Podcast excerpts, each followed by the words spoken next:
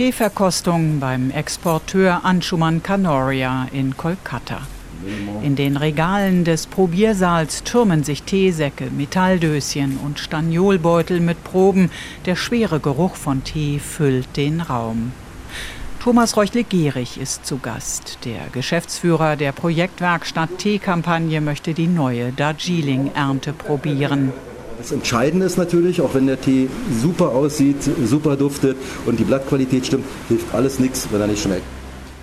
Ich habe mich der Reise des Geschäftsmanns und seines Chefs angeschlossen, auf eigene Kosten natürlich. Mich interessiert, wie der größte Kunde für Darjeeling-Tees aus Europa und die Erzeuger dieses Premium-Produkts miteinander auskommen. Draußen in den geschäftigen Straßen von Kolkata werden 36 Grad Celsius gemessen. Im Tasting Room des Exporteurs Canoria halten ein halbes Dutzend Ventilatoren die Temperaturen erträglich. Auch Anshuman Canoria ist nicht irgendwer. Es ist der Verbandschef der indischen Teeexporteure, der an einem langen Holztisch Proben für die Verkostung vorbereitet. It's been replaced. It used to be a guinea. Mit einer Handwaage misst Anshuman Canoria genau 2,86 Gramm Tee ab. Das entspricht dem Gewicht einer Guinea, einer alten britischen Münze. Reminiszenz an die Kolonialherren, die den Teeanbau Mitte des 19. Jahrhunderts in Indien etablierten. And the uh, way we taste teas in India is 2.8 grams, 5 minutes brewing. Der Tee wird mit kochendem Wasser bis zum Rand eines Probierbechers aufgegossen. Er zieht exakt fünf Minuten. Dann wird er in ein Trinkschälchen geschüttet. Zart und blumig duftet dieser First Flush. Es ist Tee der besonders begehrten Frühjahrsernte von den Südhängen des Himalayas. Für Kenner das Spitzenprodukt schlechthin. Für den Moment ist im Gespräch vergessen, dass die Darjeeling-Tee-Industrie mit Schwierigkeiten kämpft aber nicht lange. See, the way we, if you see where we stand today, the future is very, very, very bleak. Die Zukunft ist düster, klagt der Teeexporteur Canoria, der auch eigene Plantagen in Darjeeling betreibt. 2005 wurden noch 11.000 Tonnen Tee in dem Distrikt am Fuße des Himalayas gepflückt. Aber der Ernteertrag hat sich in den letzten Jahren fast halbiert. 2023 waren es weniger als 6.500 Tonnen Tee.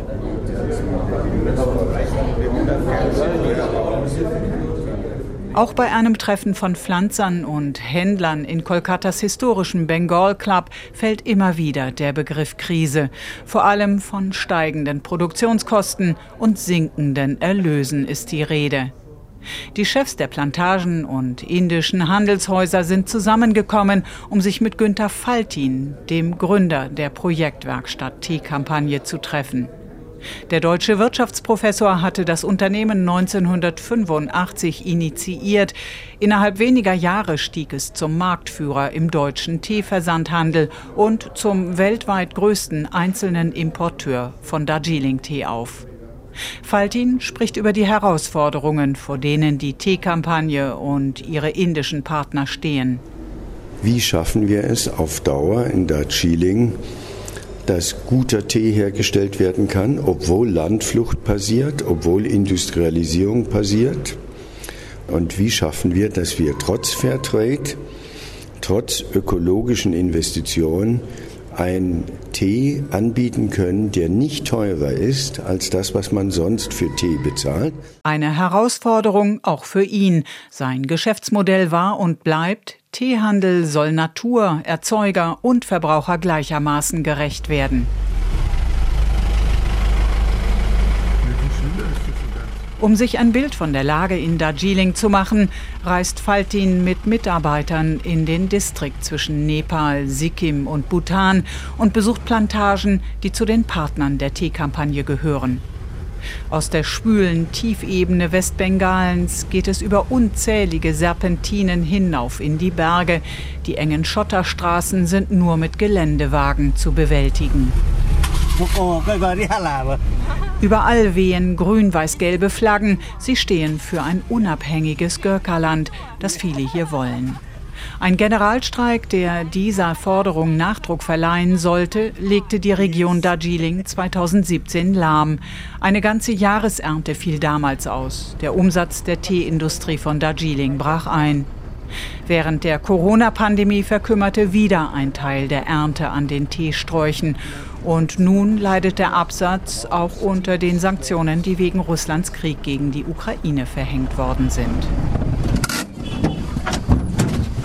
Liebhaber halten Darjeeling für den besten Tee der Welt. Ein exklusives Produkt. Am Gesamtanbau von indischem Tee macht Darjeeling gerade mal drei Prozent aus. Das hat einen einfachen Grund. Die Plantagen an den Südhängen des Himalayas sind das höchstgelegene Anbaugebiet der Welt. Hier, 1500 Meter über dem Meeresspiegel und noch höher, verdanken die Teepflanzen ihre Aromafülle der Gebirgssonne, dem kühlen Wind und den regenreichen Nächten. Gerade mal 87 Gärten dürfen ihre Erzeugnisse heute mit Genehmigung des staatlichen Tea Board of India als Darjeeling-Tee ausweisen. Angebaut wird auf einer Fläche so groß wie Sachsen und zwei Drittel der Gärten tragen das EU-Biosiegel. Eine ganze Reihe von ihnen sind heute allerdings nicht mehr in Familienbesitz, sondern werden von großen Konzernen betrieben, etwa der Teegarten Makaibari, 2014 übernahm ihn der indische Konzern Lakshmi von der Gründerfamilie Banerjee. Besucher werden hier an der Pforte mit traditioneller Musik empfangen.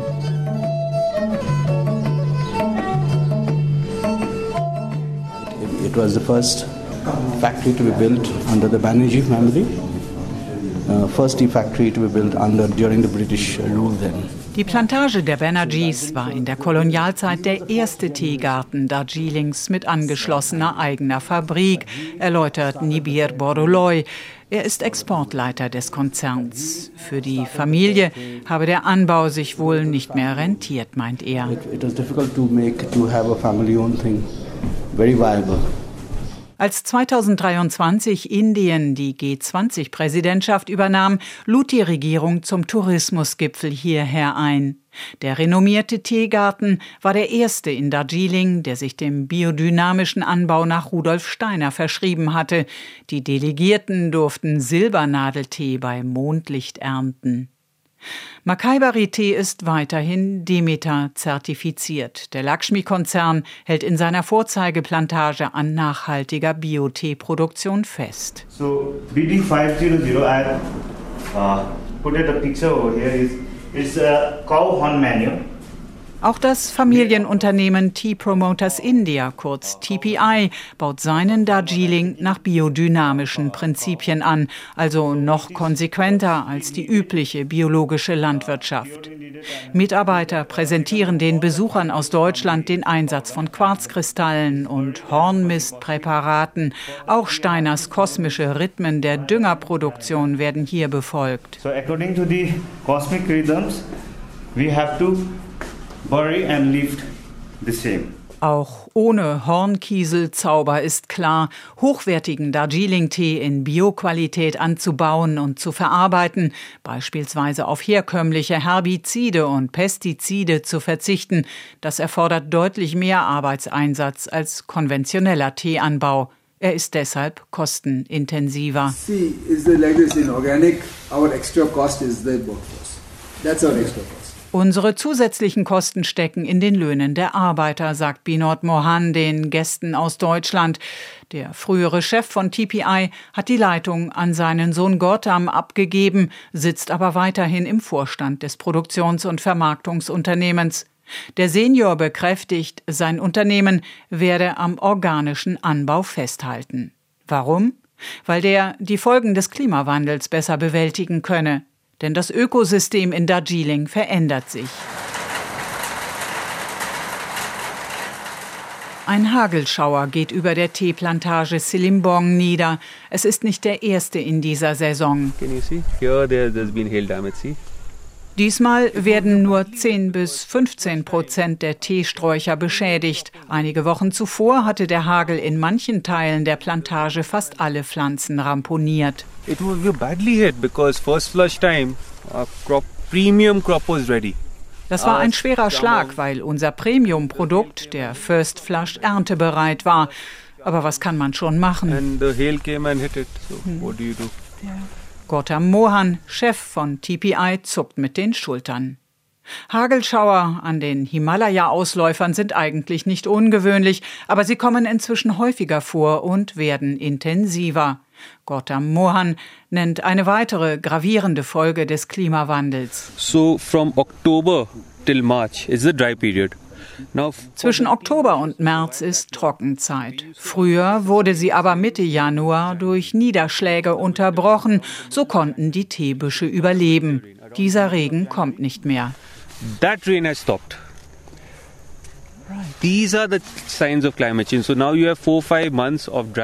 Jetzt hält die Trockenzeit vier, fünf Monate an. Jedes Jahr alarmieren unsere Plantagenmanager uns irgendwann.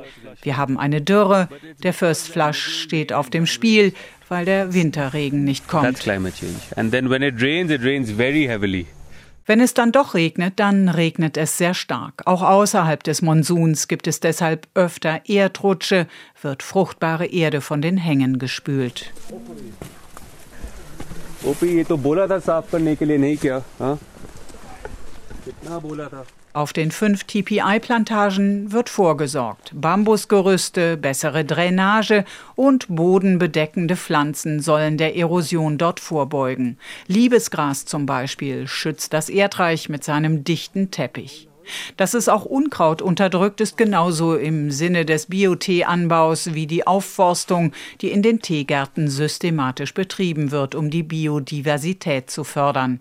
Gota Mohan führt durch die Felder der Plantage Silimbong. Uh, the forest is important so that, you know, when we talk about biodiversity, yes, it's important that you don't have only a monoculture of tea. Dort, wo Teebüsche und Wald aufeinandertreffen, gibt es Nützlinge. Die fressen Pflanzenschädlinge. Im organischen Landbau gibt es nicht viel anderes, was man gegen Schädlinge tun kann.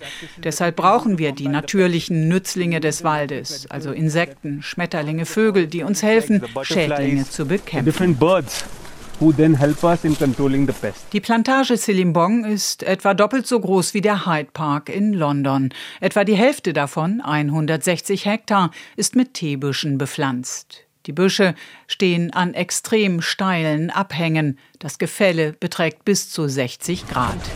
Zu klettern wäre ja schon eine Leistung, aber zu arbeiten ist Wahnsinn. Ich sage immer, eine bayerische Gemse würde hier Kopf über runterfallen. Das ist unglaublich. Also ich war mal in so einem Ding, ich musste mich festhalten, ja. um überhaupt stehen zu können. Aber also da arbeiten, völlig unmöglich. Jedenfalls für Ungeübte.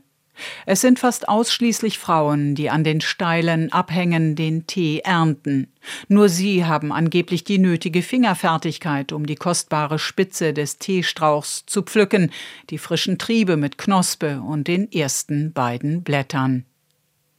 Die Löhne der Pflückerinnen haben sich innerhalb weniger Jahre mehr als verdoppelt. 250 Rupien sind es jetzt pro Tag, umgerechnet knapp drei Euro. Für jedes Kilo über die Mindestpflückmenge hinaus erhalten sie noch einmal bis zu neun Rupien. Aus europäischer Sicht ist das kläglich. Doch gemessen an den sonstigen Bedingungen im ländlichen Indien ist die Belegschaft von Teeplantagen in Darjeeling privilegiert. Auch im Vergleich zu Assam, dem ungleich größeren Teeanbaugebiet im Nordosten Indiens. Seit 1951 garantiert ein Gesetz die soziale Sicherheit der Beschäftigten von Teeplantagen in Darjeeling. Der Plantations Labor Act regelt Mindestlohn und Zulagen. Die medizinische Versorgung ist kostenlos, ebenso der Schulbesuch der Kinder bis zur siebten Klasse. Es ist ein Privileg, hier angestellt zu sein. Wer in den Ruhestand geht, kann seine Stelle an einen Verwandten weitergeben. Jedem Beschäftigten steht auf der Plantage ein Häuschen mietfrei zu. This is, this is the traditional woven, wood woven. Wir sind unterwegs durch den nächsten Garten. Indranil Ghosh leitet die Plantagen der Chamon-Gruppe. Er führt uns durch solch ein Plantagendorf. In der blitzblanken Küche eines kleinen Hauses stapeln sich Holzscheite und Kudung-Briketts über einer traditionellen offenen Feuerstelle. Daneben moderne Küchenmaschinen. Der Kontrast zeigt den relativen Wohlstand. Auf vielen Grundstücken steht mittlerweile noch ein zweites Haus, größer und moderner, stets mit einem Garten, in dem Gemüse und Blumen gezogen werden. A household has got five, six members. It happens so that the tea garden workers are two or one. Jeder Haushalt hat fünf bis sechs Personen, erklärt Indranil Ghosh. Ein oder zwei Familienmitglieder arbeiten auf der Plantage und sichern so das Wohnprivileg. Die übrigen sind bei Armee oder Polizei oder sie betreiben ein Kleinunternehmen. Damit verdienen sie wesentlich mehr. Das zeigt, immer weniger Menschen in Darjeeling entscheiden sich für die Arbeit in einer Teeplantage. Dazu Bhavna, die den Teegarten Samabeong von TPI leitet. Workforce is changing. I mean to say the younger generations, they are uh, moving to metropolitan cities. Okay? Uh, they want to go out. Vor allem die junge Generation zieht in die großen Städte. Sie wollen einfach weg. Bhavnas Sohn etwa studiert in Kolkata. Er kommt nur noch zu Besuch nach Darjeeling. Seine Zukunft sieht er in der Stadt. Längst denken Darjeelings Plantagenbesitzer darüber nach, wie sie dieser Landflucht begegnen können. Tea Promoters India etwa tüftelt am Einsatz von Drohnen und anderen Formen der Maschinisierung, um Anbau, Pflanzenpflege und Ernte zu erleichtern. Doch an den steilen Hängen Darjeelings wird es nie ganz ohne Handarbeit gehen. But the challenges are there. The challenges are there and uh hier stellen sich die Fragen eben anders als etwa in den Ebenen von Assam, sagt Gautam Mohan von TPI. How do you create a sense of belonging? That people have skin in the game. You know, that's it's it's a, it will be a different management structure that we need to create where everyone has more wie schaffen wir ein Gefühl der Zugehörigkeit, dass es die Leute angeht, was hier geschieht? Dazu brauchen wir eine andere Unternehmensführung, damit jeder stärker beteiligt ist, sich stärker zugehörig fühlt und mehr Anreize hat, sich hier einzubringen. This is how this will eventually evolve den Menschen mehr Chancen und mehr Anreize zu bieten, das hören die deutschen Besucher der Teekampagne gern. Das ist ganz im Sinne der Fairtrade-Praktiken, denen sie sich selbst verpflichtet und auf die sie auch ihre Zulieferer verpflichtet haben.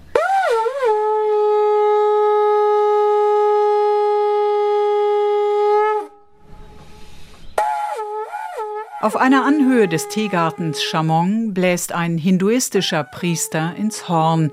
Der kleine Tempel scheint über dem Grün der Plantage zu schweben. Im Morgendunst ahnt man das nahe Nepal.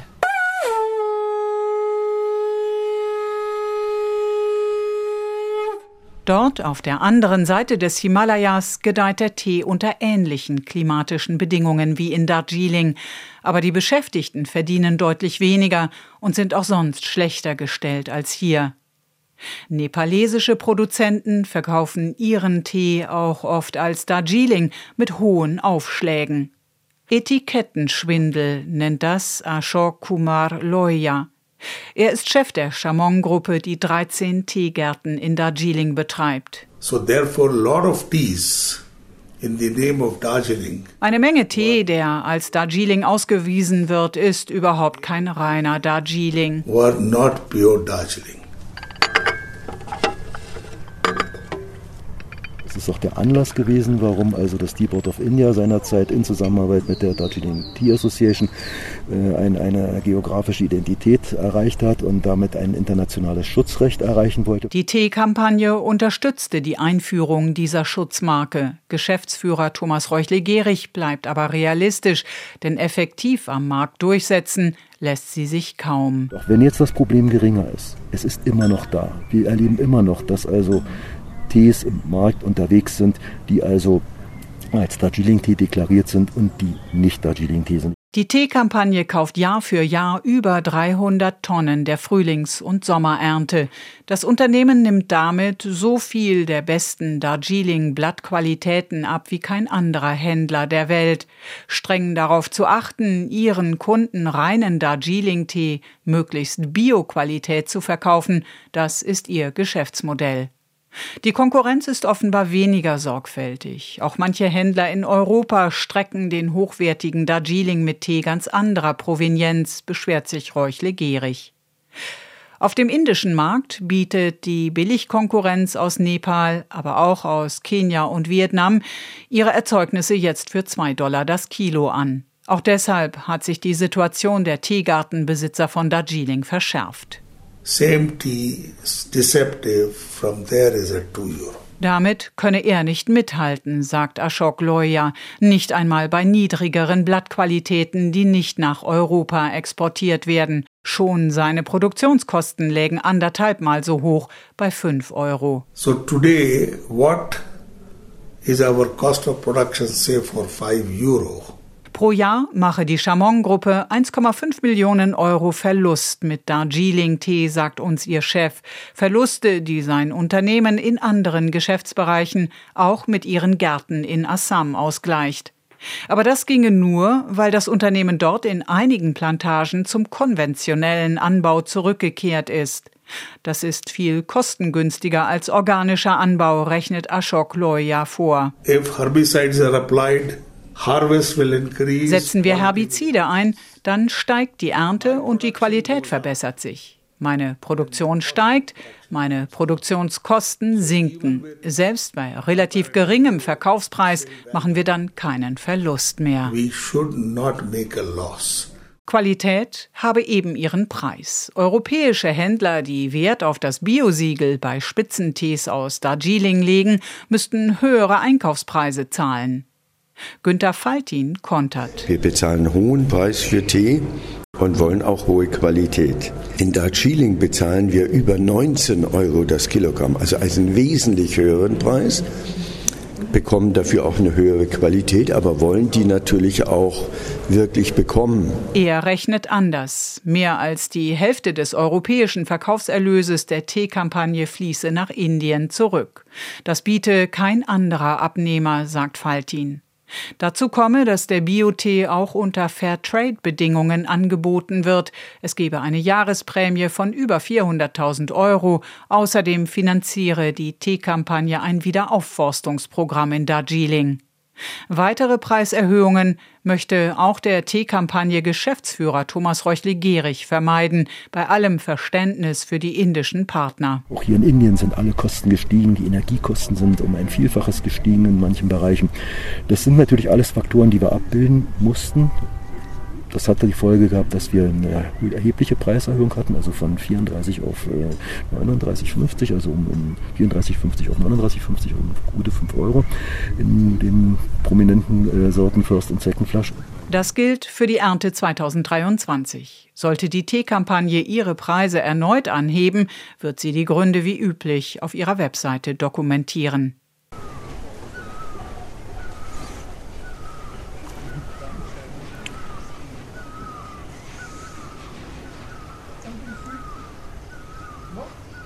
Klimawandel, Landflucht, Billigkonkurrenz. Die Krise der Plantagen von Darjeeling-Tees hat viele Ursachen. Die indischen Produzenten suchen nach Lösungen.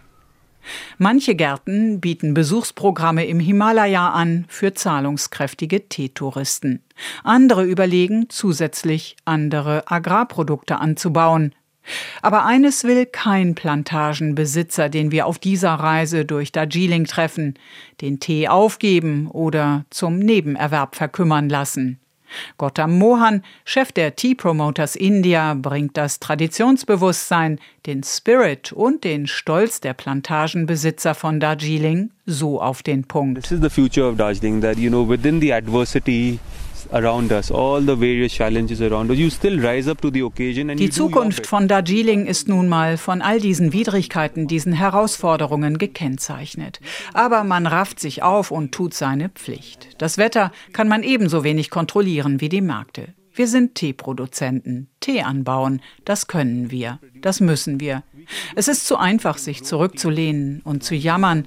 Wir müssen unser Bestes geben. You know, it's too easy to sit back and complain. This we must do. We must try our best. RBB 24 Inforadio vom Rundfunk Berlin-Brandenburg.